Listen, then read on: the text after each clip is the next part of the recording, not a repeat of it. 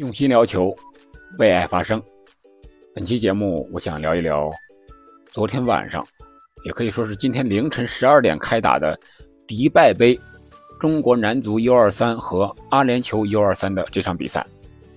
这里是喜马拉雅出品的《憨憨聊球》，我是憨憨。这场比赛最终的结果是零比一，我们输了。这场比赛我也看了，上半场的时候，对方利用一个角球的机会。在二次补射中将球打进了我们的球网。这场比赛从整个比赛的过程来看，我们是明显处于下风的。呃，首先在个人的身体上和对方的对抗，显然是没有什么便宜可以占的。然后在整体配合上，我们也有很大的差距，特别是在边路，我们在防守上屡屡让对方在我们的右边路防守的右边路打了好几次。身后，而我们没有任何防守的办法，在速度上也是追不上他们。特别是对方的七号球员表现是非常突出的，而我们的球员，相信大多数球迷都不认识他们，甚至连他们的名字都叫不全。可能最多的就是韩佳琪这位在中超广州城打上主力的门将，还有就是吴少聪呀、温家宝呀。我也是在这场比赛之前。仅仅听说过，啊一些球员的名字，大多数人还是对不上脸的，啊这场比赛的直播让我们认识了他们一下，感觉小伙子们拼劲儿还是比较足的。在本场比赛，我们可以在对方的禁区还有我方的禁区都看到我们球员们非常拼的身影，下地的铲球比比皆是，屡屡皆是，啊可以说每一次拼抢都用尽了全力，但是。我们可以感觉到，拼劲儿再足也无法弥补技术上的差距，那就是我们不知道该怎么拼，怎么拼才更合理。如果我们学利物浦，学前场的高压逼抢，学快速的反击，让我们在意识上、在脚法上显然是无法达到的。所以说，我们的围堵，我们的前场高压，很容易，阿联酋的队员就能将球导出来，从而打我们的反击。啊，所以说我们的实力还是有很大的差距的。我们了解一下这支阿联酋 U23 队。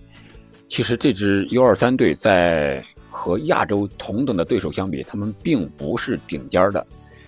在迪拜杯的几场比赛中，我们可以看到日本是 U21，他们胜了克罗地亚 U23。可以说日本足球确实领先于亚洲其他球队。而其他的我们下一场的对手泰国队是零比一输给了伊拉克。然后还有其他，沙特是二比零战胜了乌兹别克斯坦，而这支阿联酋的 U23 队曾经是参加过 U23 的亚洲杯和 U23 的亚锦赛的西亚的锦标赛，在 U23 亚洲杯上呢，他们是一比二输给了吉尔吉斯斯坦，然后是一比零战胜了印度，二比零战胜了阿曼，而在西亚锦标赛上呢，是三比零战胜了黎巴嫩，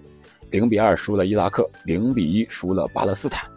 从这几场比赛来看。我们能感觉到这支 U23 的阿联酋队肯定不是在亚洲最强的，但是也从一个侧面反映出，现在亚洲足球的格局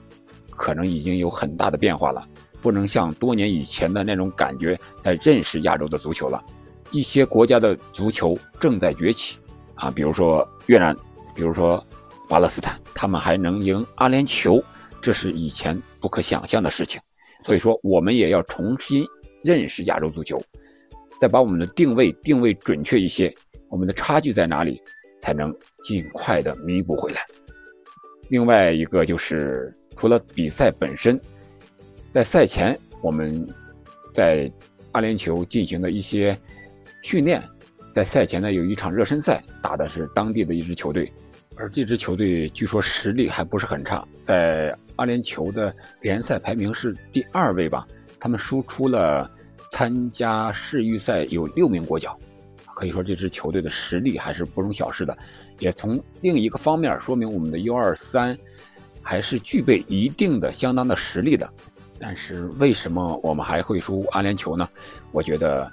还是比赛打的太少了，特别是高水平、高质量的比赛打的太少了。我们都知道，球员是靠比赛喂出来的。啊，就像一个神枪手是靠子弹喂出来的一样，你不能只练瞄准不打实弹吧？你不上战场真刀真枪的干，你永远练不出来战场上的神枪手。踢足球也是这样的。我们这支 U23 国家队在疫情的情况下，有好多时间，近两年的时间没有打这样的国际的比赛了。所以说，没有比赛，没有高水平的比赛，可能是影响他们成长进步的一个很重要的因素。除了技术上的差距需要靠更多的高质量的比赛来弥补，我觉得球商就是在场上阅读比赛的能力和踢球的意识也需要更多的高质量的比赛来弥补。所以说，像这种迪拜杯也好，其他的邀请赛也好。尽量呢，还是多参加一些，还是比较有益处的。另外，值得肯定的一点就是，队员们在赛后进行的加练，我想这一点是很多球迷没有想到的。我觉得，不管他们加练是出于什么样的目的，哪怕就是作秀也好，这也是一个，我觉得是一个正向、正能量、向上、向好的东西。我们知道与对手的差距，我们知道自己菜，那就把我们自己练硬。不放过任何一次的机会，我想这一点至少在态度上是非常值得肯定的。接下来迪拜杯还有对泰国的一场比赛，两场比赛结束之后呢，直接十支球队进行排名，然后是第一和第二名争夺冠军，然后三四名争夺是第三名，然后接下来的两两对决排一个名次，啊，这次迪拜杯。非常的不易，希望小伙子们能够把握住机会，多展示出自己的实际的一个水平。至于名次，我觉得并不是最重要的，最关键的是能够锻炼队伍，找到差距和不足，找到今后应该努力训练的一些方向性的东西。那这场比赛之后呢？二十四小时不到二十四小时，应该是二十三个小时，也就是今天晚上的十一点，中国国家队世预赛将要打响了，和沙特。我觉得小伙子们既然都在一起，应该肯定要去现场去看一看的，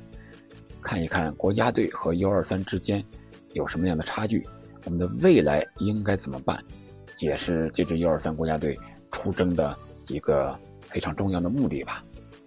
在当前中国足球这样一个大环境下，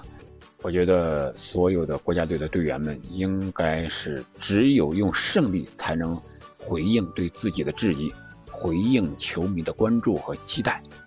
好了，本期节目我们就聊到这里，下期再见。